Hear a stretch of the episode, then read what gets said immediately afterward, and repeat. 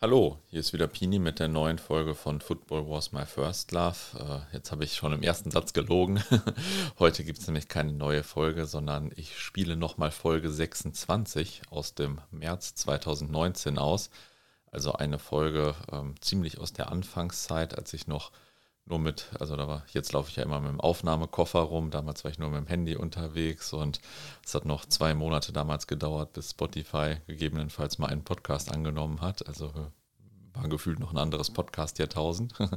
ja, und ich musste heute ein wenig ins Archiv greifen, weil sich eine andere Folge kurzfristig verschoben hat und ich gerade nicht so viele vorproduzierte Folgen auf Lager habe. Ich hoffe, in einer kurzen Weihnachtspause kann ich wieder ein bisschen was ansammeln. Ähm, diese Folge hat aber auch einen aktuellen Anlass. Und zwar wurde der Reinhold, mit dem ich das folgende Gespräch geführt habe, vor etwa einem Monat, einem Monat zum BVB-Präsident gewählt. Also äh, ja, herzlichen Glückwunsch nochmal. Und äh, wenn man die Folge hier gleich hört, dann merkt man auch, dass es für uns als BVB ähm, oder BVB-Fans, aber auch allgemein als Fußballfans da eine sehr gute Wahl ist. Das denkt man ja bei Funktionären manchmal gar nicht. ähm, ja, außerdem hat heute ja der BVB Geburtstag, da passt die Folge doch ganz gut. Jetzt also viel Spaß beim Hören und schon mal frohe Weihnachten. Ja, herzlich willkommen bei der neuen Folge von Football Was My First Love. Heute bin ich im Rheinland zu Gast bei einem BVB-Fan und zwar bei, Dok bei Dr. Reinhold Luno und äh, der ist nicht nur Fan des BVB, äh, sondern bewacht auch als Schatzmeister des BVB e.V. unsere Finanzen und unsere Tradition, hoffe ich zumindest. ja, und hier vielleicht noch einmal kurz zur Unterscheidung. Es gibt ja beim BVB einerseits die KGAA, also die Aktiengesellschaft, die an der Börse notiert ist und zu der zum Beispiel die Profimannschaft gehört und andererseits eben den e.V., äh, wo ein Großteil des Jugendfußballs zugehört oder auch ähm, die Fanabteilung zum Beispiel. Und ja, bevor wir jetzt ins Interview einsteigen, noch ein kleiner Hinweis auf mein neues Projekt fußballbücherei.de, bei dem wir so ein Audioarchiv von Fußballbüchern und Fußballfanzines aufbauen. Und ja, schaut doch einfach mal vorbei. So, jetzt steigen wir mal ins Interview ein. Ähm, ich habe jetzt schon ein bisschen was gesagt und dich äh, ganz kurz vorgestellt. Äh, du hast bestimmt noch ein bisschen mehr zu sagen. Ähm, wer bist du? Was machst du? Sag doch einfach mal ein paar Sätze zu dir. Ja, mein Name ist Reinhold Luno. Ähm, ich bin 65 äh, Jahre alt, seit äh, sechstem Lebensjahr BVB-Fan und seit 2005 bin ich Schatzmeister und seit einigen Jahren auch im Aufsichtsrat der KGA, wie du ja gerade gesagt hast, e.V. und KGA. Klang für mich so ein bisschen wie der e.V. ist ja nur so das Anhängsel. Nee, Manche nee, sagen ganz, dann auch nur, ist ja nur ein Rahmen. also der, der e.V. ist ja die ist ja das Originäre, ist ja die Keimzelle letztendlich von Borussia Dortmund. Und ähm, was die KGA angeht, da hat der FV den Hut drauf. Das heißt, mhm. die KGA hat über die Geschäftsführungs GmbH die Personalkompetenz, also mhm. ja, kann also über die Geschäftsführung entscheiden und wer über die Geschäftsführung entscheiden kann, der kann über alles entscheiden. Mhm. Also wenn die Geschäftsführung irgendeine Strategie eingeht oder irgendeinen Spieler kauft oder nicht kauft. Und das würde der, der, der Geschäftsführungs GmbH nicht passen. Mhm. Und das, die Geschäftsführungs GmbH besteht aus den drei Vorstandsmitgliedern und aus zwei Mitgliedern des Wirtschaftsrats, der auch zum EV gehört. Dann kann er die Geschäftsführung entlassen und damit hat der EV eigentlich über alles zu sagen. Und ja dann darf man es für mich also. Hätte ich andersrum eigentlich. ja, ja, Stimmt, in meinen Notizen steht hier auch eigentlich noch äh, der Verein, der vereinfacht gesagt hinter der KGAA steht oder über der KGA. Über der KGA. Wir sagen mal nicht hinter der KGA, sagen wir mal darüber. über der KGA. Ja. Okay. Und wenn der Verein äh, zum Beispiel insolvent geht, dann geht die KGA auch insolvent, weil ähm, der Verein ja die ähm, Jugendabteilung stellt, der dem was in großem mhm. Maße und die Jugendabteilung ist eine Voraussetzung für die Erteilung der Lizenz mhm. im Bundesliga-Bereich. Das heißt, wenn der FV die Jugendabteilung nicht zur Verfügung stellen könnte, würde der Verein auch keine Bundesliga-Lizenz bekommen. So hängen wir alle eng aneinander ah, und ja. sind voneinander abhängig und helfen uns gegenseitig. Sehr interessant, dass das äh, geht, dass das äh, zwei juristische unterschiedliche Personen sind, die dann aber das beim, bei der DFL und DFB dann so nachweisen können mit der Jugendabteilung. Aber ja, interessant. Aber das ist jetzt ein Detail. Ja, Wie bist ja, gut, es war damals halt in der Zeit, wo es, mhm. wo es dem EV schlecht ging, ähm, war das auch eine Frage, weil wenn nur der FV hops geht, ja. ähm, das heißt nur der das wäre so nicht gegangen, das hätte alles andere hinter sich gezogen. Ah, ja, Deswegen war die Verantwortung auch schon groß, dass ja. der FV klappt. Wie bist du denn zu Borussia gekommen, so damals? Eigentlich der klassische Weg. Äh, mein Vater, der kam eigentlich aus Pommern, also nach dem Krieg, ist dann durch die Kriegswirren im Sauerland hängen geblieben, in Hema bei Salon. Und ähm, äh, ein Onkel in Dortmund, der war BVB-Fan. Mhm. Und mütterlicherseits der Onkel. Ne, also. Und ja, der hat dann meinen Vater verrückt gemacht. Und als ich zur Welt kam, war mein Vater schon verrückt. 1953 bin ich zur Welt gekommen. Und äh, der hat mich dann ganz früh mitgenommen. Das war im sechsten Lebensjahr. Ich kann mich ja nicht mehr daran erinnern, mhm. aber so haben wir mir immer erzählt. Ja, und seit meinem sechsten Lebensjahr gehe ich dann dahin. Das war Oberliga Westzeiten und ähm, das halt immer so weitergegangen. Ich habe dann als mein Vater krank wurde, konnte ich nicht mehr mit ihm hin, aber wir hatten einen Metzger im Ort, in Hema. Da hatten wir gewusst, dass der auch dahin fährt und dann hat er mich als Jugendlicher mitgenommen. Das heißt, ich bin dann immer Samstagnachmittag habe ich mir den Metzgerhof gestellt und dann mhm. hat er mich mitgenommen und die hatten tolle Karten und ich hatte meistens gar keine Karten und mhm. habe dann entweder für eine Mark oder so bin ich dann reingegangen oder habe versucht, mich reinzumogeln. Ah, okay. Äh, was auch gut ging damals. Wie ging das denn? Weil da waren noch nicht so viele Orte. War, ja, es waren ja die Tore, sind auch dieselben Tore, voller mhm. rote Erde. Äh, und äh, da war halt immer viel Drängelei und Aufruhr. Dann wurden mit Pferden wurde man weggedrängt und, und so als kleiner Flitze da, da konntest du mal schnell irgendwo durch die Aufruhr da reinrutschen. Und dann habe ich dann die Mark dann durchgespart und äh, dann, wenn das voll war, dann kam es halt da rein. Und ich sah dann gar nichts, weil da die Leute standen ja dann in Nordkurve, standen die ja schon, also einmal hoch und dann standen die auf Kisten, die quergestellt waren und hinter denen standen sie auf Kisten, die hochgestellt waren. Und du kamst also rein und saßt nur auf einer Riesenwand und musstest dann gucken, dass du irgendwo was findest.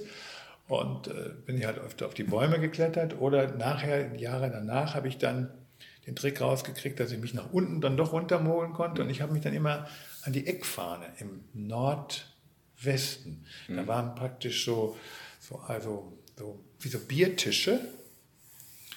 Biertische und kleine so, so Bänke, die waren um die Eckfahne rumgestellt. Und da saßen auch welche, aber man konnte sich so ein bisschen daneben setzen und wenn dann Ecke ausgeführt wurde, dann konntest du fast konntest du die berühren, nicht, wenn die dann ausliefen. Und so habe ich dann das viele Jahre mit denen gemacht und dann bin ich irgendwann 18 Jahre alt geworden, habe dann einen, Führerschein gehabt, habe dann auch ein Auto bekommen, so ein R4 und dann bin ich halt alleine gefahren. Mhm. Und dann war die Zeit, wo, ähm, wo wir abgestiegen waren und da bin ich dann mit meinem R4 durch die ganzen, erst Regionalliga und nachher zweite Liga, ja.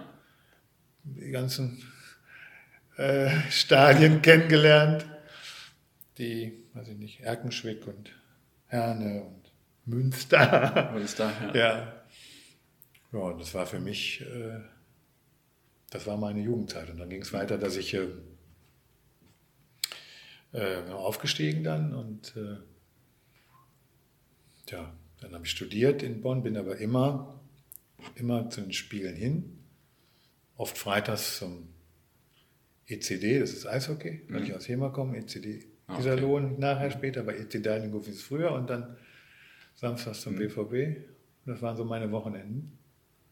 Und als ich dann eine Praxis hatte, bin ich weiterhin immer. Also Praxis hin. als Arzt, ne? Als Arzt, mhm. ja, habe ich 1986 aufgemacht, da bin ich dann weiter als Arzt hin, immer noch Süd, Immer, immer Südtribüne? Süd, immer Süd. Okay, cool. Immer Süd, immer Süd, nie woanders. Welcher Block? Also nachher. Ah, wie heißt der Block über dem, also 12, 13, das ist der obere drüber. Also wenn man in der Mitte reingeht, mhm. oben drüber, das ist 13, ne? Okay. 13 ja, das, ja, das ne? war da, damals wahrscheinlich 13. Jetzt. Ja, ja. ja. Ähm, und äh, ich habe immer noch zwei Südtribünen dort. Okay. ja. Und äh, da gehen dann immer Freunde von mir hin. Oder, Bekannte und meine Frau äh, war auch letztes Jahr, ist er auch nochmal wieder rausgegangen, ah, cool. während des Spiels, ja. Und ähm, da ist sie dann, ähm, also ähm, saß er mit meinen Vorstandsleuten zusammen und dann, dann wo ist denn deine Frau? Ja, die ist da drüben. Haben wir alle für bekloppt gehalten, als ich gesagt habe. Und dann kam sie nach dem Spiel so richtig mit Bierduschen voll, nur weil die Haare durcheinander, aber sie wollte einfach nur mal guten Tag sagen. Wir haben es alle gesehen und haben es nicht geglaubt, ne, dass sie da drin war. Aber sie ist wirklich reingegangen. Letztes Jahr noch, ja. ja ich würde es auch noch mal gerne machen, aber ich, ist halt schwierig, wenn ich da so reingehe. Ja. Oder, ne? Aber ja, ähm, ja, also ich bin dann immer weiter ähm, hingefahren, immer äh, aus Süd und 19, äh, 1989 haben meine Freunde dann, äh, nachdem ich dann immer mitgenommen hatte, dann haben die gesagt, ah, das ist doch nichts. Wollen wir nicht mal eine Dauerkarte mhm. haben? Und dann haben wir, drei, haben wir sechs Dauerkarten auf der Gegentribüne, also das ist Osttribüne, ja. äh, gekauft und die habe ich Davon habe ich immer noch drei, immer ah, okay. noch die gleichen, die jetzt, damals waren sie ganz normale Karten, heute sind sie absolut in der Mitte und ja. ganz doll direkt äh, unterhalb der äh, Pressetribüne. Und ähm, ja, und dann bin ich halt äh, auf die. Läuft alles, ja. Bin ich, bin ich halt äh, dann, weil die nicht äh, stehen wollten, bin ich halt viel dann auch ähm, da gesessen und habe halt immer gewechselt, nochmal wieder gestanden, nochmal wieder gesessen, je nachdem, wer da mitgekommen ist. Ja. Und äh, als wir dann äh, Meister wurden nach den vielen Jahren, nach 95, da war, meine, war ich mit der ganzen Familie da und da war für mich so bei dem letzten Spiel HSV, glaube ich, ne? Ja, aber wollte ich so meine BVB-Geschichte wiederholen in diesem einen Spiel, wo wir jetzt Meister werden konnten. Und da habe ich gedacht, du hast anfangs immer Südtribüne gemacht und jetzt warst du dann da. Da bin ich in der ersten Halbzeit habe ich Südtribüne gestanden, oh, cool. wo die Tore dann gefallen sind, der, der Möller da dieses tolle Tor gemacht. Und in der zweiten Halbzeit bin ich dann, wir hatten zu wenig Plätze, aber meine Kinder habe ich dann auf meinem Schoß gehabt. Ja. Und äh, dann habe ich die zweite Halbzeit habe ich dann damit gemacht. Also mein ganzes BVB-Leben in diesem einen Spiel wiederholt. Cool. Und dann den Platz gestürmt, oder? Nee, das habe ich nicht, weil ich war, das war so emotional. Ja. Das war, war für mich, das war das, wo mich am wenigsten in all der Zeit, äh, wo ich mich, wo ich wirklich geweint habe. Mhm. Das war, wenn du so viele, darf ich gar denken, dann fängst du wieder an zu weinen. weil wenn du so viele Jahre ähm, da mitgefahren bist und das ich, ich, hatte ja, das war miterlebt, 66, aber das war, da war ich ja Jugendlicher. Und, ja. Das, und, du denkst ja auch dann nicht, dass das dann nicht einfach weitergeht. Du denkst ja, ist ja so und das, das gehört dazu. Und dann bist du halt die ganze Zeit da ganz ja. unten und träumst nie davon, dass sowas mal sein kann. Und es gibt ja Mannschaften, die träumen ja doch viel ja. länger davon. Und wenn es dann wirklich wahr wird, dann ist das einfach, da bricht dann alles aus. Und das war dann auch so. Wie gesagt, mit meiner ganzen Familie dann in dem Moment, das wir wussten ja auch noch nicht vorher, ob es gewinnen. Wir waren ja abhängig ja. dann noch von anderen und äh, es war ja. schon aufregend. Ja, ich habe es ja nur am Radio miterlebt, aber ja. natürlich der Wahnsinn damals. Ja, das war, das war der emotionalste Moment. Mhm. Und ähm, das war dann ja schon eine ziemlich lange Fankarriere, sage ich mal. Ähm, das war der emotionalste Moment. Gab es vorher auch schon besondere Spiele oder besondere Spiele? Wie war das gegen Benfica? War, sagst du da auch da war ich nicht dabei, ah. obwohl ich alle Leute, die ich kenne, waren dabei. Ja. Man sagt ja, dass da nach so einer Hochrechnung 500.000 ja, Leute ja, ich glaube, ich bin müssen. der einzige Ehrliche, den es da gibt. Ja. ja. Jeden, also sagen wir mal, Vizepräsident, Präsident, Egal, wenn ich kenne. Wenn ich frage, ja, natürlich war ich dabei. Ne? Ich war nicht dabei. Frag mich nicht, warum ich nicht dabei war. Ich bin damals, das war 19, wann war das denn? Das war so 63. 63, ja gut, ich war zehn Jahre, dann hat man, ist mein Vater halt nicht dahin ja, gefahren. Ja. So, deswegen war ich nicht dabei. Ne?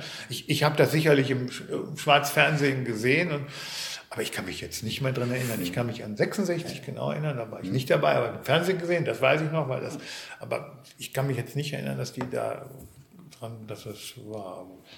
Ich weiß, ich war nicht dabei. Hm. Also, okay. Ja, das hatte gefragt, was ja emotionale Momente oder was hast du gesagt? Also genau, besondere Spiele besondere oder Spiele, Spiele auch vielleicht. Ja, ja, besondere Spiele. Also ich habe so viele besondere Spiele erlebt. Also spontan fällt mir immer ein, ich sag, mein, mein, mein Weg war immer von Münster bis nach bis nach Tokio oder bis nach München. Das, weil ich habe in Münster haben wir 4-1 verloren. Mhm. Im, Im strömenden Regen. Wir wollten aufsteigen und das war ein, ein dritt, vierte, letztes Spiel und haben da 4-1 verloren. Und Münster war hinter uns. Ich weiß gar nicht, ob sie da uns eingeholt haben. Jedenfalls mhm. war es so, dass wir mussten Zweiter werden, um den Zweiten der anderen Bundesliga dann in so eine Relegation zu kommen. Und dann verlierst du in Münster. Und also das war so, so, ein, so das schlimmste Erlebnis für mich, weil irgendwie war jetzt der Aufstieg, es geht daneben und ich war plätschenass, hatte ja. mit meiner Frau zusammen, haben wir da gestanden, waren plätschenass und wir hatten verloren. Das war der eine Moment und der andere Moment war wir dann, sagen wir, im Champions League Finale waren und dann nachher im Weltpokal. Und beides habe ich erlebt. Mhm. Also dieses, denkst, jetzt bricht alles zusammen und, äh, und dann eben das Höchste, was man sich gar nicht vorstellen ja. kann, dass man da in München die Champions League gewinnt. Auch wieder mit meiner Frau zusammen da und äh, an der, in der Kurve, wo die Tore fielen vom Riedle. Ah, perfekt. ja, auf der anderen Seite von Regen habe ich irgendwie, da habe ich nur den Ball fliegen sehen und die Leute waren am Jubeln. Ne? Weil für mich musste der übers Tor gehen. Ne? Ja. Und alle, alle waren am Jubeln um mich herum und ja, das waren, das waren die. Ansonsten emotional. Also ich war 1900 bei diesem, eben dann, wo wir gegen Münster dann, mhm. wir haben es ja dann doch geschafft, sind Zweiter geworden und dann gegen Nürnberg. Also ich war nicht bei dem Auswärtsspiel da, habe ich immer versucht, das Spiel wurde nirgendwo übertragen, ich habe nichts gesehen und äh, kein Radio, nichts, ich wusste nicht, wie es da steht, das war irgendwie in der Woche und ich man, es ist ja nicht so wie heute, dass du irgendwo ins Internet gehst und guckst, wie ja. steht das? Ich wusste nicht, wie es steht. Da habe ich die Geschäftsstelle von Nürnberg angerufen und gesagt, da gibt es doch bestimmt einen, der dann Stellung. Das hat durchgeklingelt. Ja. Und irgendwann, so die letzten zehn Minuten, gab es dann vom WDR die Radioübertragung. Ja. Also, und da haben wir dann ähm, der 1 gewonnen. Und im Rückspiel war ich dann mit meiner Frau wieder auf der Süd und äh, mit, der, mit, mein, mit der Mutter meiner Frau, also mhm. die Oma meiner Kinder nachher. Ja, das dann da, da gewonnen haben, das, das ist so einer der Spiele, an die ich erinnere. Ja. Aber 86, der Wegmanns, genauso was, ja. da war ich auch schon weg und alles im Kopf habe ich alles überlegt, was passiert jetzt, wir sind, wir sind abgestiegen und äh, also da war ich im Inspiel in, in, in Köln gewesen und habe mhm. gedacht, naja, Fortuna, was ist das? Ne? Und kackst du da in, in Köln ab, denkst, naja, ist ja kein Problem, das kriegst du wieder raus. Und dann, dann liegst du dann noch zurück und machst einen Ausgleich. Und dann, und dann meine, wenn damals die Auswärtstore gegolten hätten, wären wir auch weg gewesen. Ja, also haben wir, so viel, haben wir so viel Dussel gehabt, dass damals. Im Entscheidungsspiel waren die, glaube ich, alle, hatten die zwölf Kranke oder sowas. Ah ja, da ja. war ich dann auch in Düsseldorf, ja. bin ich zu spät gekommen, sogar fünf Minuten, das mhm. einzige Mal, als ich zu spät gekommen in einer Zeit, aber es war so ein Chaos. Und ja, und da ging das ja zack, zack, zack. Ne? Mhm. Und als ich dann nach Hause kam, hatte meine Frau das, den ganzen Eingang schwarz geschmückt, als ich nach Hause kam. Und das, obwohl sie scheinbar mit durfte oder mit konnte zu dem Spiel. Da ist sie, da, ja, da ist sie nicht mitgefahren. Da ist sie nicht mitgefahren, hat sie nicht die Nerven für gehabt. Äh, tja, es gibt so viele Spiele. Ja. Kann ich dir taufen. Das sind ja immer Sekundenglücks, ne, wie man ja. jetzt vom Grönemeyer sagt. Du hast ja dieses Glück, dieses Tor, ob Malaga, aber jetzt Berlin, und das ist ja dasselbe. Du hast ja dieses, dieses wahnsinnige Glücksgefühl in diesen Sekunden oder Absolut, eine Minute. Ja. Das ist ja gar nicht mehr zu toppen. Und die, dieses Sekunden, Sekundenglück hast du in so vielen Spielen, wo du nicht mehr mit rechnest, wo mhm. du denkst, äh, jetzt wie war das denn jetzt in dieser Saison auch, wo wir wo der Alcacer dieses Tor gemacht hat, sechs Minuten danach. So, ja. Augsburg, Augsburg war ja Augsburg, ja. ne? Nicht? Da waren wir auch schon weg und machen den Ausgleich und dann, okay, bist zufrieden, ist unentschieden und so. Und dann kriegt er noch eine Chance und denkst in deinem Kopf, wenn der jetzt reinginge, nicht? Und patsch, ist der Ball drin, ja, dann, das ist ja auch, das ist dann einfach ich glaube, so 100% Glücksgefühl, da gibt dem nicht 101, 102. Das ist dann so nach ganz oben. Ja. Das ist für mich, das gibt ja auch sonst im ganzen Leben nicht, nee. solche Glücksgefühle. Ne? Nee. Das, ist, das hast du nur in dem Moment. Ja. Und das dann, sagen wir, etwas dann länger hält, das sind dann eben solche, wo dann, wo du dann Meister geworden bist oder Pokalsieg, da hast du es dann auch noch stundenlang oder tagelang. Ja. Aber dieses, deswegen gibt es so viele unendliche Glücksmomente mit dem BVB. Also alle, die nicht mit Fußball zu tun haben, die verpassen so viel. ja, das stimmt, das ja. stimmt. Und zwischendurch äh, waren das jetzt ziemlich viele, die es verpasst haben. Da war das Stadion ja auch gar nicht so voll immer und so zu der Zeit auch. Ja, also, ja. ähm, Jetzt äh, ist Borussia ja mittlerweile sehr bekannt für Fans und auch schon seit einigen Jahren. Wie hast du denn das so mit den BVB-Fans oder die BVB-Fans so wahrgenommen im Laufe der Zeit? Also war, das, war man in den 60ern auch schon berühmt dafür oder in den 70ern oder kam das dann erst später?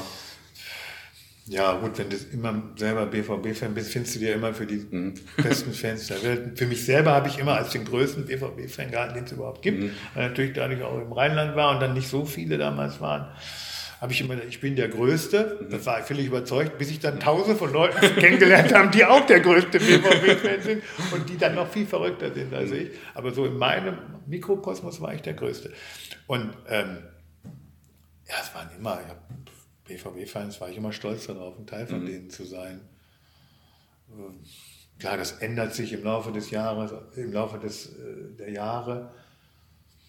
Also ich persönlich finde, dass die Stimmung früher noch besser war als jetzt. Mhm. Das weiß nicht vielleicht, ob ich da kritischer geworden bin, aber ich auf den normalen Tribünen, also auf der Nicht-Süd-Tribüne, ähm, wird für mich zu wenig gemacht, sondern immer nur in besonderen Momenten.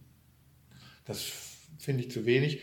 Und auf der Süd ist es mir zu, zu, ähm, zu monoton. Mhm. Also, dass, ja. dass man, dass es halt immer gleich ist, egal wie das Spiel läuft, da denke ich mal, ja. ich könnte da auch ein Band laufen lassen. Ja. Es, es gibt besondere Momente, es gibt, ja, und kann ich völlig nachvollziehen. Ja, jetzt war doch vor kurzem war ein Spiel, wo, wo es da so eine, wo die, wo die, äh, wo Südtribüne dann, wie heißt das, die Aktion? Dieses. Jedenfalls haben die, äh, haben die ähm, was ausgelegt gehabt. Ah ja, eine Choreo. Ja, und das war es auch. Okay, es gibt, warum man da auch nicht zusammen, also im Grunde genommen ja. müssen die mehr mitmachen auf ja. den anderen Tribünen, ja. einfach mehr als, die haben ja selber Spaß, wenn man das drin macht, aber äh, sie kriegen vielleicht auch nicht diese klassischen Gesänge, wo sie dann mitsingen mhm. würden, was sie so kennen. Und das andere, was da monoton läuft, da haben sie nicht das Gefühl, wir müssen mitsingen, mhm. sondern sind eben nur ganz zwei, drei Sachen, wo sie dann mitmachen.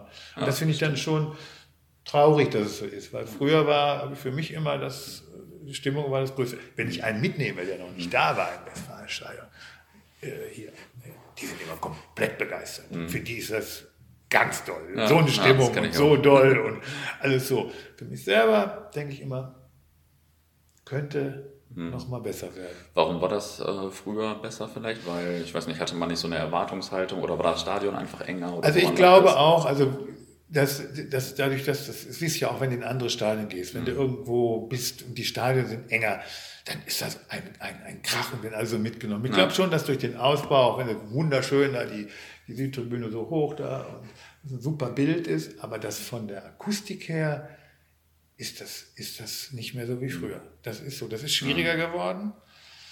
Ähm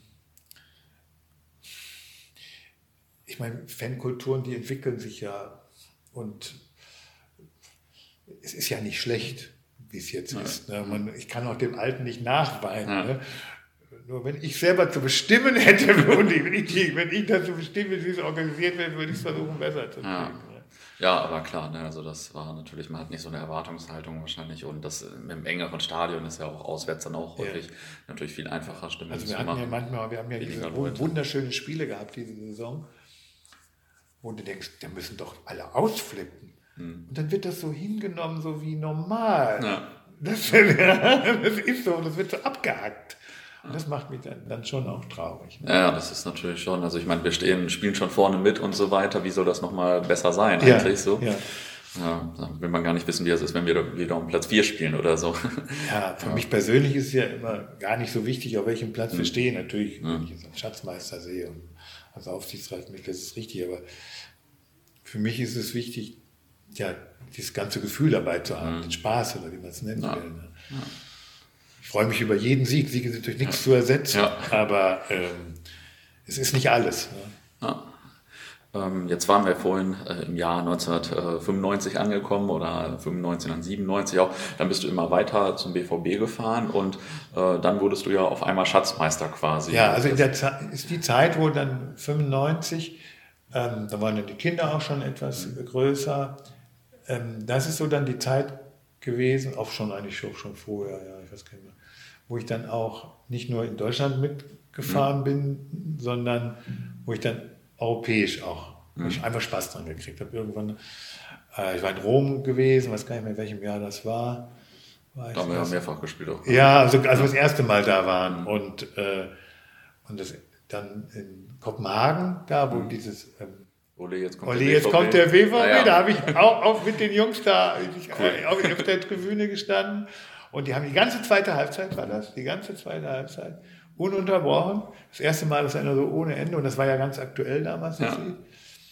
Und äh, war, war, war kurz vor Weihnachten war es, liefen alle mit so Zipfeln, mit so Weihnachtsmann-Zipfelmützen rum und zum Teil ausgezogen. Ne? Mhm. Und da war meine erste, erste so selbst ohne das jetzt mit Familie oder so, sondern alleine mitgefahren. Mhm. Und da habe ich Spaß gekriegt. Und dann habe ich ganz viele, eigentlich war ich so der e-, Edelfan hieß dann, weil ich natürlich auch, wenn man schon mit Geld dann mitfahren konnte, ja. mit das Reisebüro Weiß hieß das damals. Mhm. Die haben das äh, organisiert. Damals hatte Borussia noch kein eigenes Reisebüro. Und da bin ich immer mitgefahren, alle Reisen, mhm.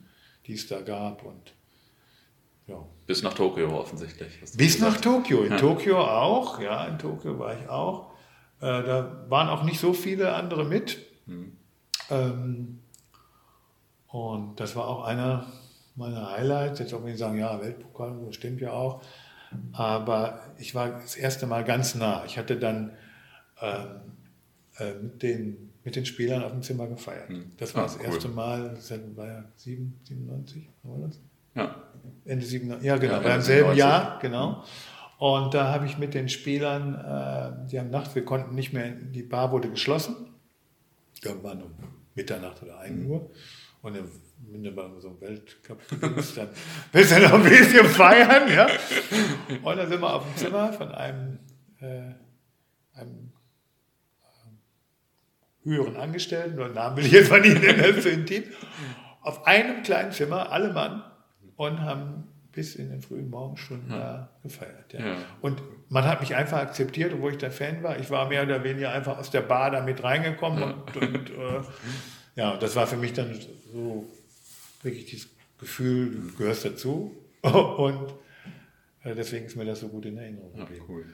Und ähm, dann habe ich in demselben Jahr, war das, 97, haben wir da gegen Bayern München im Champions League gespielt ja, genau, 97, 98 dann im, ja. im März oder so. Ähm, ich hatte vorher schon über einen Freund, hatte ich mich am VIP-Karten beteiligt. Mhm. Also als die kamen, 96 kamen die VIP-Karten auf, da haben wir diese VIP-Ebene und ein mhm. Freund von mir, der heute noch mein bester Freund ist und heute noch mit mir fährt und mit dem ich heute auch noch telefoniert habe, cool. weil der Ansgar Wiesemann, ich weiß nicht, ob du den kennst, der hat das Borussia auch mitgemacht. Ja, genau, ich kenne ihn vom Ja, er hatte Projektleiter, macht es jetzt gerade auch wieder.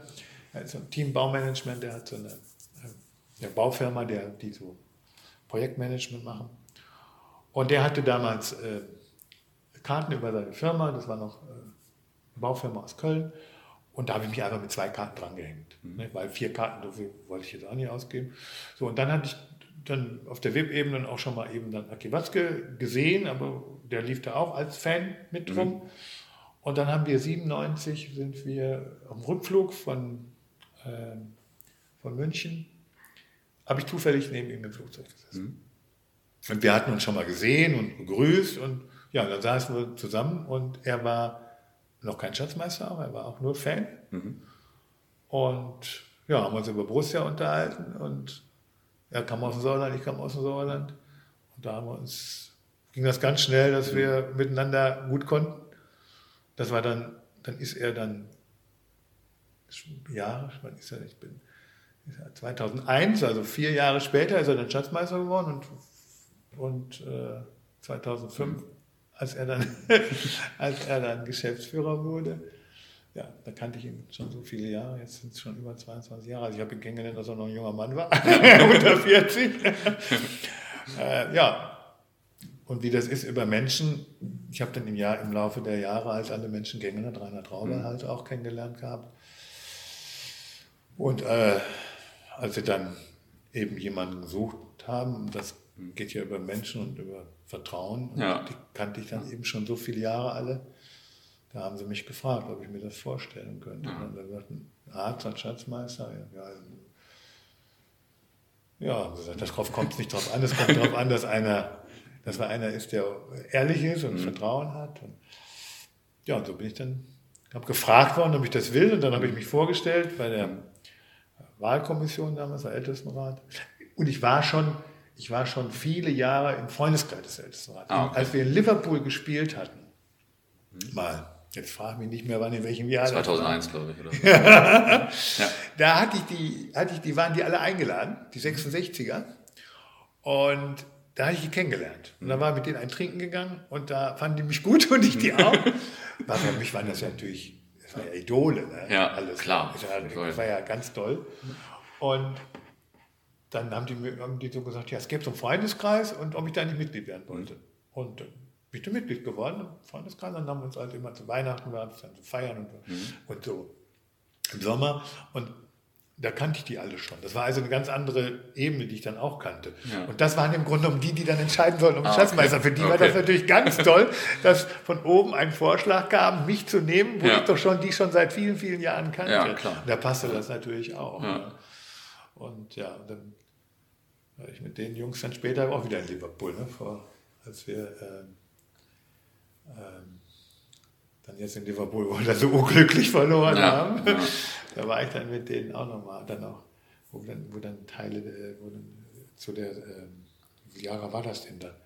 66 war dann 50 Jahre wahrscheinlich her. ne? Ja, genau. Ja, 50 16, Jahre. genau.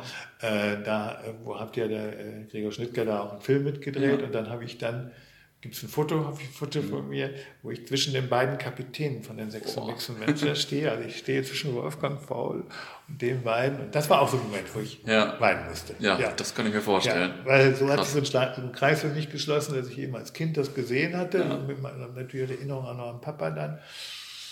Und dass ich dann mal als sag mal, Zuständiger mich in dem Hotel, was da in Liverpool gehört, das ist da von dem ehemaligen Trainer da, Mhm. hatte so ein Hotel, da getroffen, um mit denen da Filmaufnahmen zu machen, ansichtlich der Feier fürs Borussium.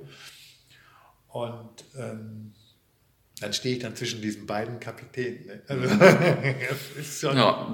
ist schon was, ja. Ja, das hätte gerne der eine oder andere Hörer bestimmt auch gerne erlebt.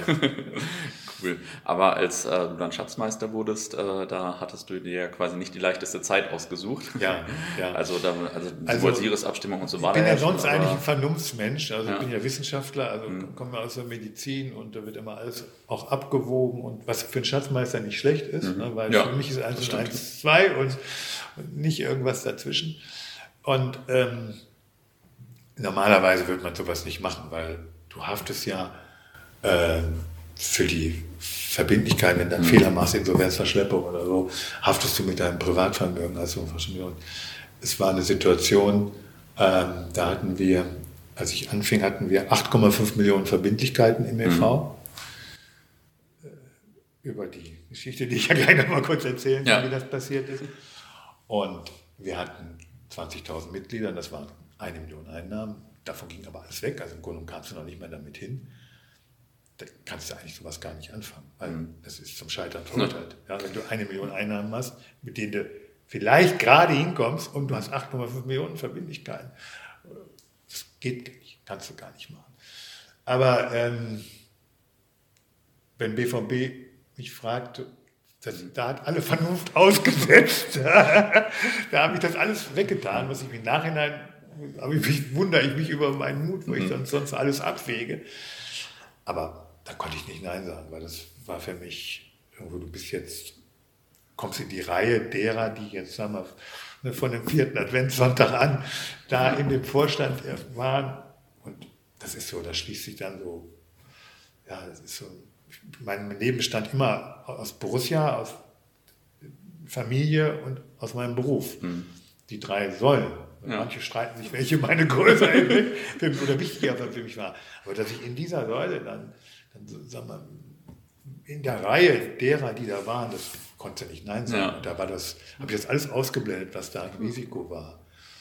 Und äh, wundere mich über meine, meinen Mut jetzt im Nachhinein. Aber ja, 8,5 Millionen Schulden will ich mal erklären, weil das nicht jeder weiß. Ja, Ähm, das ging über eine sogenannte Pre-IPO-Vereinbarung. Das ist, wenn, das heißt, die Niebaum und Meyer hatten Geld gebraucht, bevor sie an die Börse gingen. 2000 sind sie an die Börse gegangen. Ne? Und dann haben sie Geld gebraucht und dann haben sie schon Aktien verkauft, die es noch nicht gab. Und haben dafür äh, Geld bekommen, ich glaube 11 Euro, so wie später die äh, Ausgabekurs war. Ausgaben.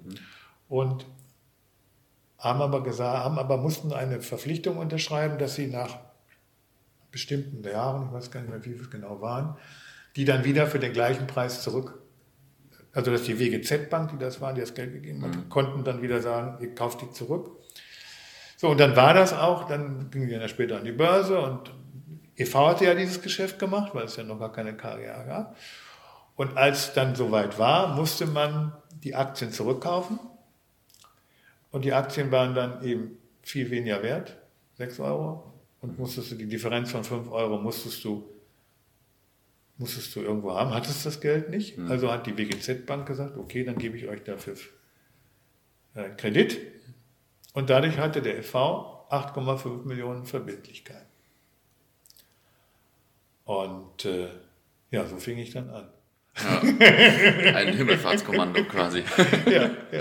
ja, krass. Und die dann über, sag mal, die durch die Mitgliederentwicklung und durch äh, Aktienverkauf und aber letztendlich durch die Mitgliederentwicklung, mhm. dann, die ja bis dann über 150.000 ging, dann peu à peu. Und jetzt sind wir seit 18, seit 6 also seit 2012 hat der EV keine mhm. Verbindlichkeiten. Ja. Ja, das ist wirklich äh, eine große Sache. Ja, ja. Ähm, wie war denn damals so überhaupt die Situation? Also jetzt äh, die KGAA war da glaube ich schon, äh, also der, die Mulsiris-Sache, dass wir nicht ja, pleite Die Mulsiris war ja schon, das war kurz vor mir, das habe genau. ich noch als nicht äh, beteiligt, also das heißt nicht das, beteiligt, ich war ja mit Aki Watzke eng, zu, äh, eng, mhm. eng befreundet und ah, okay. ich habe noch an dem Morgen telefoniert, als sie da hingefahren sind. Also auf dem Weg waren da nach Düsseldorf, habe ich noch und habe gesagt, du hast alles gemacht ähm, und ähm, du hast der hat sich wirklich den Arsch aufgerissen. Alles, alles, was man nur machen konnte, damit es klappt. Aber du hattest natürlich keine Ahnung, weil das ja ganz viele Menschen waren, normale Menschen, wo du nicht wusstest, wie, wie entscheiden die jetzt. Ja. Ich meine, die hatten, die hatten etwas gekauft mit einer hohen Renditeversprechung und jetzt kommt einer und sagt, ja, da haben wir euch verarscht. Ja. Also, Ihr könnt jetzt wählen, entweder kriegt ihr gar nichts oder ihr, ihr kriegt ein bisschen. Aber was wir da erzählt haben damals war alles Quatsch. Und da denkst du, da kann ja normalerweise, wenn Menschen können auch einfach reagieren, sagen, ist mir egal, dann gehen die hops, mir ja. ganz egal. Vor allen Dingen, sag mal, in der Masse. Du kannst ja einzeln gar nicht äh, beurteilen. Und ich selber habe dann gearbeitet, weil ich wollte da nicht hin. Mhm. Ähm, und habe gearbeitet in der Praxis. Und ich weiß noch, ich habe dann einen Freund dort gehabt, Franz Schreiber, weiß nicht, ob man den kennt, auch ein uralter BVB-Fan, der war dort vor Ort und der hat mir immer auf meinem Handy ah, ja. geschrieben. Und dann hat er mir immer nur geschrieben, und es haben natürlich, wie es ist im Leben, haben alle nur die Motzer sich ja, gemeldet. Ja, natürlich. Ja? das ist immer so. Alle Redebeiträge waren, wir verarschen uns hier und mhm. wir machen das nicht. Und so schrieb er mir nochmal von jedem Beitrag, die sind hier alle, alle dagegen. Alle sind komplett dagegen.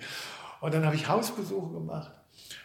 Und beim Hausbesuch kriegte ich auf einmal dann die Nachricht, so ungefähr ganz über 90 Prozent. Ja, 94 Prozent. Ja. Und, aber gefühlt war für mich, und da habe ich, mir war ja auch klar, weil ich hatte das ja alles von, von Rauben und Watzke schon gehört, dass wenn das schief geht, die hätten am nächsten Tag, wären die zum, hätten die Insolvenz anmelden müssen, weil du bist ja, wenn du das nicht machst, dann kommst du wegen Insolvenzverzögerungen ran. Ja. Das heißt, wenn es dort nicht geklappt hätte, wären wir am nächsten Tag. Und in all den, alles was BVB erlebt hat, Abstieg oder alle anderen Krisen, ja. da, das war eigentlich wirklich der wichtigste Tag. Mhm. Und ich habe mir jetzt auch nochmal vorgenommen, wenn ich das Borussia jetzt äh, neu mache oder neu konzipiere mhm. jetzt, dass das wirklich auch, da haben wir bisher nur ein Bild. Aber die Leute wissen gar nicht, das war der entscheidendste Sieg ja. überhaupt, den wir hatten, weil da ging es 100 oder 0 Prozent. Mhm. Wir hätten irgendwo ganz unten angefangen. Und ich habe es ja mit dem ECD Iserlohn oder ECD Deilenhofen mhm. erlebt. Klar können die unten anfangen und wieder hochkommen. Das kannst du alles machen. Aber es bleibt nicht das gleiche Gefühl. Mhm. Es ist für dich immer noch, es ist auf einmal was anderes. Es ist nicht mehr dein eigener Verein. Der ECD Iserlohn oder Iserlohn Roosters ist so ein bisschen, hat er noch mit dem EC Deilinghofen zu tun. Aber es ist nicht mehr das gleiche Gefühl. Ja. Und das wäre weg gewesen. Das heißt, das wäre eine Scheidung für mich fürs ganze Leben gewesen. Und das wäre ja allen anderen BV-Fans auch so gegangen. Ja, ja. Und deswegen war das der entscheidendste Moment überhaupt.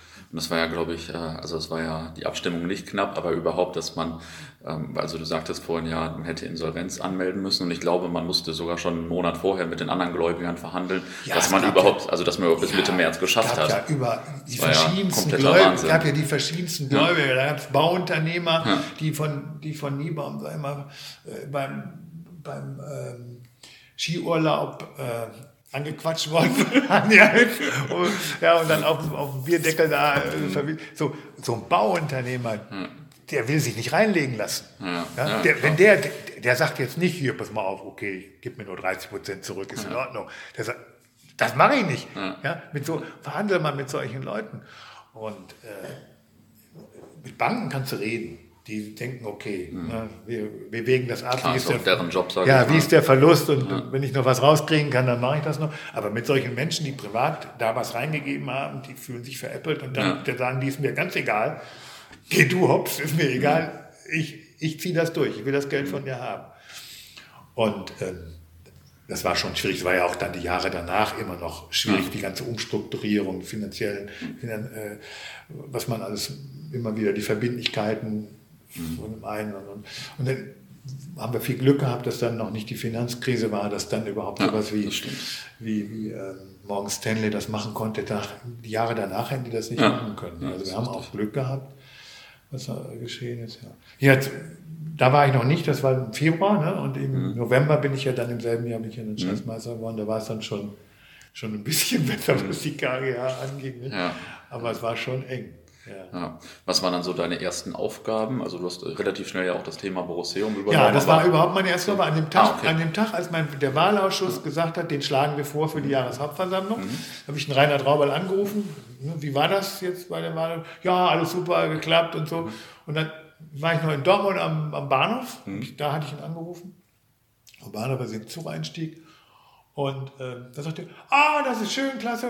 Du, ich habe da was für dich.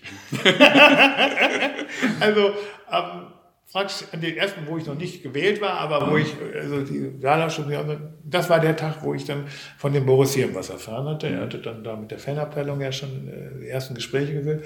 Ich selber hatte immer schon gesammelt, immer schon. Ich habe zu Hause, in, wo ich in Heimatsheim wohne, habe ich ja so einen ganzen Keller voller äh, Sachen ganz besonders wurde das als Ebay dann ausgaben. Da war ja einfacher, an solche Sachen zu kommen. Du konntest einfach ein Suchwort eingeben und dann kriegtest du irgendein äh, Stadionmagazin vom Spiel, wo du damals dabei warst. Hast natürlich nie was gesammelt, wie ist. Ne? ist ja nur im Nachhinein merkst du erstmal, wie wichtig das ist. Ne?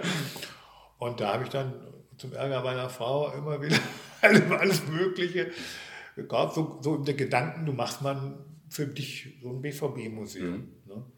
Ne? Und deswegen, als er dann sagte, da ist das, machst, gibt es ein Museumprojekt, da meinte ich, das war ja genau mein Ding. Ja. Ne? Also, ja, cool. genau mein ja, Ding. ist ja passend. Ja, ja. Und äh, ja, da habe ich dann auch direkt angefangen. Also es war äh, November, 25. November oder so, bin ich mhm. gewählt worden und im Dezember hatte ich schon die ersten äh, Zusammenkünfte in ja. der Fanabteilung. Ja.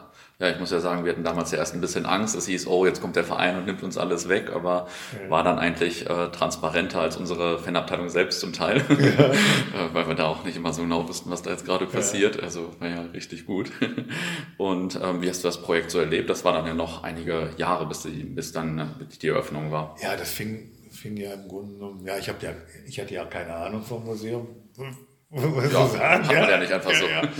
Und ich habe dann... Ähm, ich hatte dann einen Patienten, den ich heute noch habe, Professor Hildebrand, ein großer Historiker, mhm. deutsche Geschichte. Also alle, was auch Geschichte studiert, ja. müsstest du ihn eigentlich kennen. Ja, ja, kenne ich auch. Ja. ja. Und ähm, auch BVB-Fan. Und ähm, den ähm, habe ich dann gefragt und dann hat er gesagt, ja, er war im Kuratorium vom Haus der Geschichte hier in Bonn.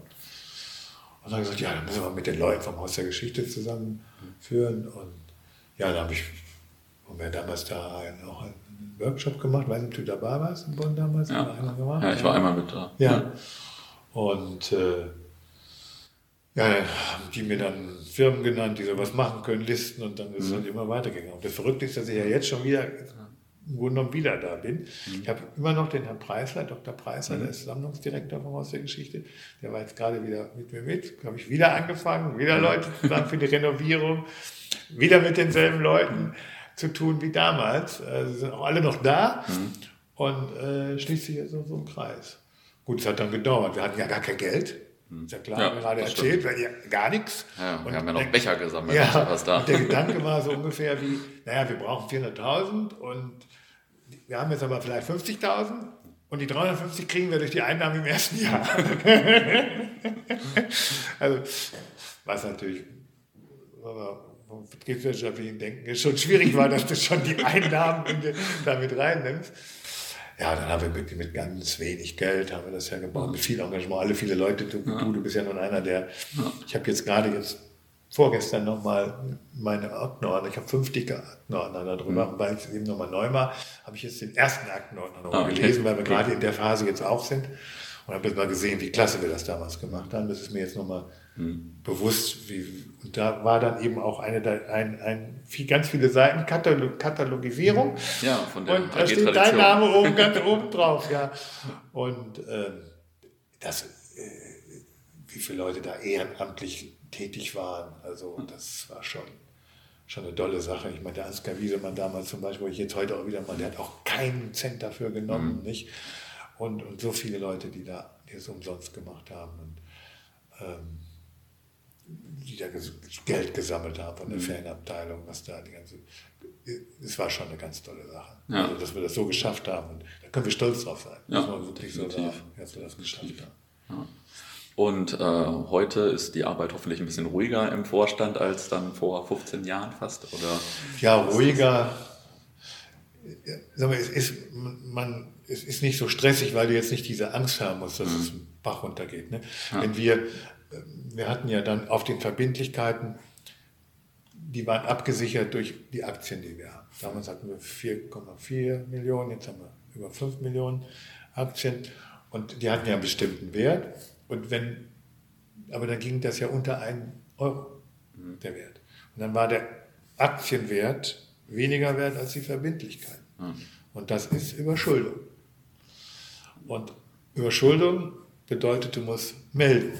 Nicht? Also war wichtig, dass wir dann, dann durch ein Gutachten nachweisen konnten, dass die Aktie eigentlich mehr wert war, als sie wirklich mhm. gehandelt wurde und dass du die Überschuldung verhindern konntest. Überschuldung wäre auch schon wieder Ende gewesen. Also es gab immer Phasen, wo du einfach Angst haben musstest, äh, der Verein geht äh, pleite. Mhm. Und das ist jetzt vorbei. Ne, wir haben jetzt 5 Millionen äh, Aktien. Wenn du das jetzt mit dem jetzigen Klar. Mal gut, kann man nicht, weil du ja nicht weißt, was du dafür kriegst, was du machst. Aber selbst wenn du die Hälfte nimmst, ist ja alles auch gar kein Problem. Ja. Das hast du, und du hast keine Verbindlichkeit. Das heißt, du hast ein richtiges Vermögen. Ja. Ja. Und hast noch jedes Jahr, nehmen wir acht, über 8 Millionen ein durch die durch die, äh, ja. ich gebe natürlich auch von 7 Millionen davon aus, weil ich muss ja auch es, mhm. äh, als EV wieder ausgeben, aber ich weiß, ich krieg was rein und ja. Ich habe im Hintergrund die Aktien, die ich im Notfall verkaufen könnte. Das heißt, ich brauche mir keine Gedanken machen. Ja. Selbst wenn irgendwas schief geht, falsche Entscheidungen getroffen hast oder so, der EV, dem kann eigentlich nichts passieren. Ja, ja, das ist echt gut. Ja. Oder auch die Liquidität, ja, kannst, kann man jedes Jahr sehen ob der Jahreshauptversammlung. Also da brauchst du brauchst gar keine Angst mehr haben. Ansonsten gibt es natürlich immer viele kleine, mhm. viele Aufgaben, die man hat. Ja. Aber es ist, ist nicht stressig, weil es eben nicht an die Existenz des Vereins geht. Ja, klar, wenn man das alles schon mal ganz anders erlebt hat, dann ja. äh, ist das jetzt ja leicht, sage ich mal. Ähm, ein Thema ist ja wahrscheinlich ein schwieriges Thema, so Kommerzialisierung, denn äh, das ist ja für Fans schon ein bisschen schwierig. Einerseits will man, dass wir die besten Spieler kaufen, andererseits sollen die Eintrittspreise nicht teurer sein, die Spiele sollen nicht Montag sein und so weiter und so fort. Ähm, das ist als Fan ja relativ leicht. Ich kann einfach sagen, scheiß DFL oder äh, scheiß Watzke oder scheiß irgendwas. Ich kann einfach ja. meckern. Ähm, Im Vorstand ist das ja ein bisschen schwieriger, weil du hast ja so viele Interessen, die man austarieren muss. Ja, und so. also meine Aufgabe ist schon, ich bin, ich bin in diesen Gremien nennt man mich auch Fußballtraditionist oder mhm. Fußballromantiker oder wie es der Reinhard, Reinhard Rauber hat mal gesagt, ich bin der Volksschatzmeister. Mhm. Alles Sachen, die ich gerne annehme. Also es ist schon meine Aufgabe, äh, in den Gremien diese Meinung zu vertreten, mhm. also traditionelle Fußballmeinung zu vertreten. Und dafür bin ich auch gewählt worden und das ist meine Aufgabe und das akzeptiert auch jeder. Das heißt, wenn da jetzt im Aufsichtsrat, da sitzen dann der Puma-Chef, der Evonik-Chef äh, und äh, ehemalige Minister. Aber ich sitze eben auch als Vertreter des FVs da drin. Mhm. Und das, da kann ich durchaus auch so traditionelle Meinungen vertreten. Aber genau was du gesagt hast, natürlich kann ich jetzt ja, ist ja Blödsinn zu sagen, Puma gibt uns jetzt mehr Geld. Das will ich nicht, weil mhm. dadurch werden wir kommerzieller. Mhm. Also, denn wir wollen natürlich auch gewinnen. Das ist richtig. Aber ich würde nie mitmachen, dass das jetzt an Katar gibt. Da wäre ich außen vor. Ich hoffe auch nicht, dass ich das nochmal erleben muss. Hoffentlich, dass meine Kinder das nicht erleben müssen. Also da gibt es irgendwo gibt's eine Grenze. Mhm. Ja? Ähm, die ist bei mir da. Also wenn da jetzt einer käme, der jetzt was zu sagen hätte, der sagen würde, ich mache das nur, wenn ich jetzt, äh, also nicht, dass ich nur einen von vielen Posten im Aufsichtsrat habe, sondern ich will auch äh, bestimmen, wie es weitergeht. Ich will sagen, welche Spieler kommen, dann wäre ich nicht mehr dabei. Mhm. Das Schöne ist, dass so ein Rainer Traubal und auch so ein Aki Watzke, der ist eigentlich auch Fußballtraditionist, mhm. der kann natürlich nicht so, aber der ist im Grunde genommen auch genauso, ist auch ein Romantiker, auch ein Fußballromantiker, der natürlich mehr noch Geschäftsmann ist als ich, aber letztendlich im, im, im, Herz, im innersten Herzen ist er auch ein Fußballromantiker. Und ähm, man muss, als wir, wir haben, als wir anfingen, Niebaum hatte 7, 65 Millionen, sagen wir mal, Spieler, mhm. Etat. Wir haben den mal bis auf 24 Millionen Etat äh, runtergefahren mal. Ja, heute ist er, ohne jetzt konkrete zu zahlen, aber er ist über 100 Millionen, das ja. sind 130 Millionen. Ist die Entwicklung, muss man so sehen. Äh, dass das alles verrückt ist, weiß jeder. Dass so, wenn so ein Spieler 10 Millionen verdient, kann ja nicht okay sein. Aber ist so. Und für mich ist halt wichtig, dass es, dass es immer noch unser BVB bleibt. Und mhm. wir hatten ja jetzt im letzten Jahr auch eine Phase, wo, wo ich hatte so ein bisschen so das Gefühl, zumindest dass andere das denken, dass wir so ein Arroganzlevel wie andere Mannschaften in Deutschland, mhm. ohne eine zu nennen, äh, dass wir uns da so in, in diese Richtung entwickeln. Nicht? Also auch die, Verbindung zwischen Fan und Mannschaft, die war ja, Fans und Mannschaft, die war ja irgendwo getrennt. Und ähm, da ist mir dann so extrem wichtig. Also ich habe eine totale Freude, wenn die jetzt vor den Spielen da in die Kurve gehen. Das ist so eine kleine ja. Geste. Ja, aber, aber gut. Ja, so eine kleine ja. Geste. Und das machen die auch nicht ungern, das siehst du ja. Mhm. Das ist ja für die auch was. Warum, ja. warum, warum sowas? Oder dass man eben mehr auch öffentliche Training, man muss nicht immer jedes Geheimtraining machen. Mhm. Muss ich jeden Tag, hast du irgendwas Geheimes, was keiner wissen soll. Warum nicht? Dann, dann machen wir ja auch wieder mehr öffentliche Training. Und das ist für mich, da, da muss ich drauf achten, dass so, dass, dass so, so etwas, äh, ja. also dass wir nicht, nicht diesen Arroganzlevel bekommen, sondern dass wir das, was wir sind, wir sind bodenständig, ja. ne, was wir, haben wir mal das Marketing äh, echte Liebe genannt, ne? aber wir sind, wir sind so, wie mhm. wir sind und da, das, so muss Borussia bleiben und da, so wird auch Borussia immer Erfolg haben. Mhm. Ja, stimmt, das ist ja schon so unsere die Leute, Identität. Ja, ja, das lieben die Leute. Und äh, du kannst ja jetzt ja Fußballliebe ist ja, ne, kannst, kannst ja nicht erzwingen, die kannst du nicht mit Vernunft machen. Sie kommt irgendwann mal, hat sich verknallt, dann kommt sie immer zurück. Mhm. Und da gehört das, ist das wichtig. Und dann hast du auch kommerziellen Erfolg. Mhm. Weil wenn du einfach dich so viele Menschen gerne haben, dann kaufen die von dir was, dann gehen die ins Stadion, dann wollen die dich im Fernsehen sehen. Wenn die dich im Fernsehen sehen wollen, dann kriegst du Fernsehgelder. Also spricht nichts dagegen. Ja einfach äh, Verbundenheit zu den Fans zu haben. Ja, ja. Ähm, ein Thema, was ich mir noch in offizieller Position schwierig vorstelle, äh, es gibt ja auch immer so Rivalen, äh, also zum Beispiel die Blauen oder zum Beispiel die Bayern, wenn die uns den Götze wegkaufen oder so, da drehe ich als Fan ja schon durch. Als Funktionär würde ich ja erstens noch mehr durchdrehen und zweitens darf man aber natürlich nicht durchdrehen. Ist das nicht auch äh, schwierig dann? Ja, es ist immer so, man, du hast ja jetzt eben hast du mal gefragt, ähm, Spieler. Und man hängt an manchen Spielern mehr, weil es einfach so ist. Ja. Und Also ich, zu aktuellen sage ich, hänge ich halt an Mario Götze. Mhm. Das hängt damit zusammen, weil ich ihn aus der Jugend hin als Schatzmeister mit, ich habe ihn mit begleitet auf, auf, auf, auf Spielen und da hängt man dran. Äh, an dem, in dem Moment, wo ich erfahren habe, dass der geht bei München, das war für mich furchtbar. Ja, ja das glaube ich. Erstmal habe ich nicht geglaubt. Gedacht, Das ist nicht wahr, das ist ein Aprilscherz. Oder was. Und das hat, hat mich schon übernommen. Aber es ist nicht so, dass ich jetzt persönlich dann Bayern München deswegen die Verantwortung mache. Das, das ist so. Ähm, also die, die Spieler, was wir manche sagen, wir sind Borussen und ihr nicht, ist einer der Sprüche. Und das ist, ist halt bei vielen Spielern so. Das muss man sich klar machen, dass es so ist. Man darf nicht jeden Tag dran denken, weil dann verliert man den Spaß. Aber man kann nicht von einem Spieler, der irgendwo von weit her kommt, der ja gar nicht weiß, wer Dortmund ist, der jetzt irgendeinen Berater hat, mit dem Vertrag gemacht und geht da, denkt, kann man nicht erwarten, dass das ein Borusse ist. Ja, das, Ja, das ja, muss man so sehen. Da kann man sagen, sie sind Söldner. Aber die können sich ja, die können ja dann doch in, durch die Gemeinschaft, die sie in der Mannschaft haben, können sie ja, ähm, können sie ja doch, sagen wir, zum Teil zu einem Borussen werden, aber sie werden nie so Borussen sein wie ein Fan. Das, das ist so, das muss man akzeptieren. Aber man hängt als Spieler. Ich habe an, von früher, sage ich mal, mit Manfred Buchsmüller. Nicht? Da habe ich halt, es war so meine Zeit und ähm, ich habe Andi Möller, habe ich, äh, das war, das war auch einer, wo ich mich einfach auf die Spiele gefreut habe. Rositzky habe ich mich oft Ja. gefreut, mit denen zu gucken. Und als er dann, da war ich ja schon Schatzmeister gegangen, da habe ich den ganz fest gedrückt und habe ihm für alles gedankt. was er, und wenn, aber es ist so, dass ich jetzt einen anderen Verein da, das ist das Geschäft, das, ist, das kann ich denen nicht übel nehmen. Ich meine, wir haben ja auch, wir nehmen ja auch Mannschaften, Spieler weg, denen das auch weh tut. Klar. Ja. Ja, also das kann tue ich niemandem übel machen, das Ja. übel nehmen, das ist so. Ah, okay. ja, nicht schlecht. ähm, und wie hat sich dein Fanleben so durch äh, die Funktion, äh, durch die Aufgabe verändert? Also es war ja früher wahrscheinlich leichter, zum Spiel zu fahren, äh, mit seinen Kumpels ein Bier trinken und Ja, richtig. Ähm, also, wenn ich das Spiel gucke, bin ich nur Fan.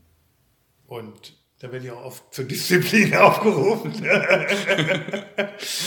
ähm, wenn ich es im Fernsehen gucke, dann bin ich absolut wie früher. Es ist völlig egal, dann hopse ich darum und schreie darum.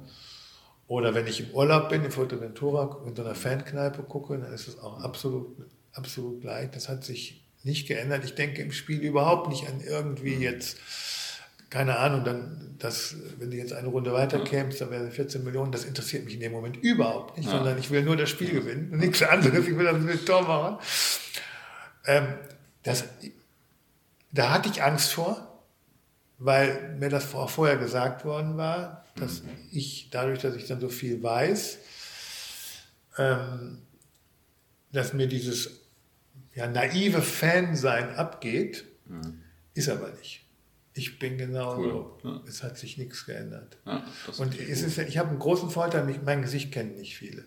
Ich kann wirklich auch in Auswärtsspielen, wenn ich mit dem Zug fahre, kann ich mitten unter die Fans da Ja, reingehen cool. und gehe ins Stadion oder zurück mit der U-Bahn. In Freiburg war ich zum Beispiel mit der Straßenbahn. Mir noch nie einer angesprochen, mitten unter den BVB-Fans in Hamburg, da wenn man bis zur U-Bahn geht. Das heißt, ich habe dann immer noch das Gefühl, ich bin einer von denen, Ja. weil ich mich nicht verstecken muss. Mein Gesicht Ja, kennt cool. keiner. Das ist natürlich echt ein großer Ja. Vorteil dann. Ja. ja, nicht schlecht. ähm, okay, jetzt habe ich ja vorhin einmal schon nach den Highlights gefragt, äh, der, des ersten Teils der Fankarriere. Äh, Gibt es jetzt da vielleicht äh, noch, ein, noch ein Highlight, irgendwie, was dann nach den 90er Jahren kam oder so jetzt? Also für mich in der Zeit als, als, als, als Schatzmeister war, war es, wenn du auf dem Borsigplatz fährst. Und das ist, äh, das kann man mit Worten nicht beschreiben, was das für ein Gefühl ist. Das ist so, da kriegst du, wenn du da rum, also du weißt, das ist der Borsigplatz. Ja.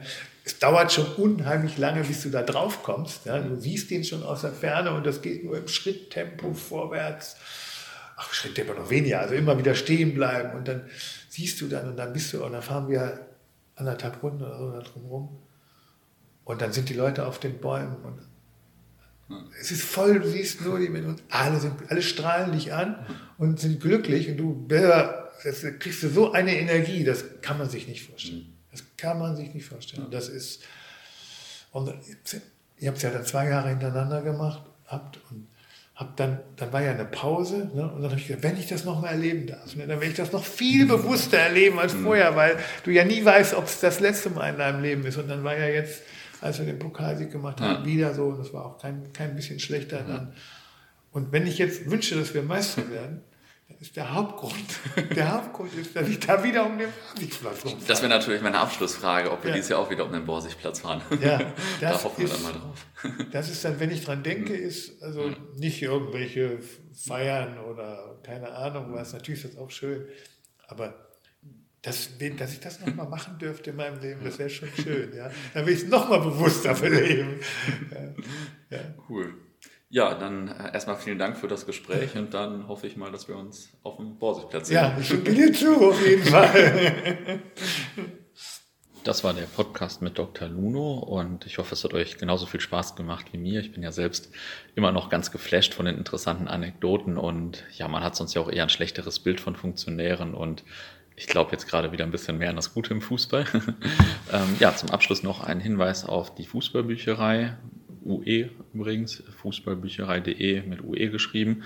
Wir veröffentlichen im April wieder eine Reihe Fanzines, unter anderem unter uns eins von Desperados Dortmund aus dem Jahr 2004, auch einige Hefte aus den frühen 90ern, wo äh, die Zeit auch noch ein bisschen anders war.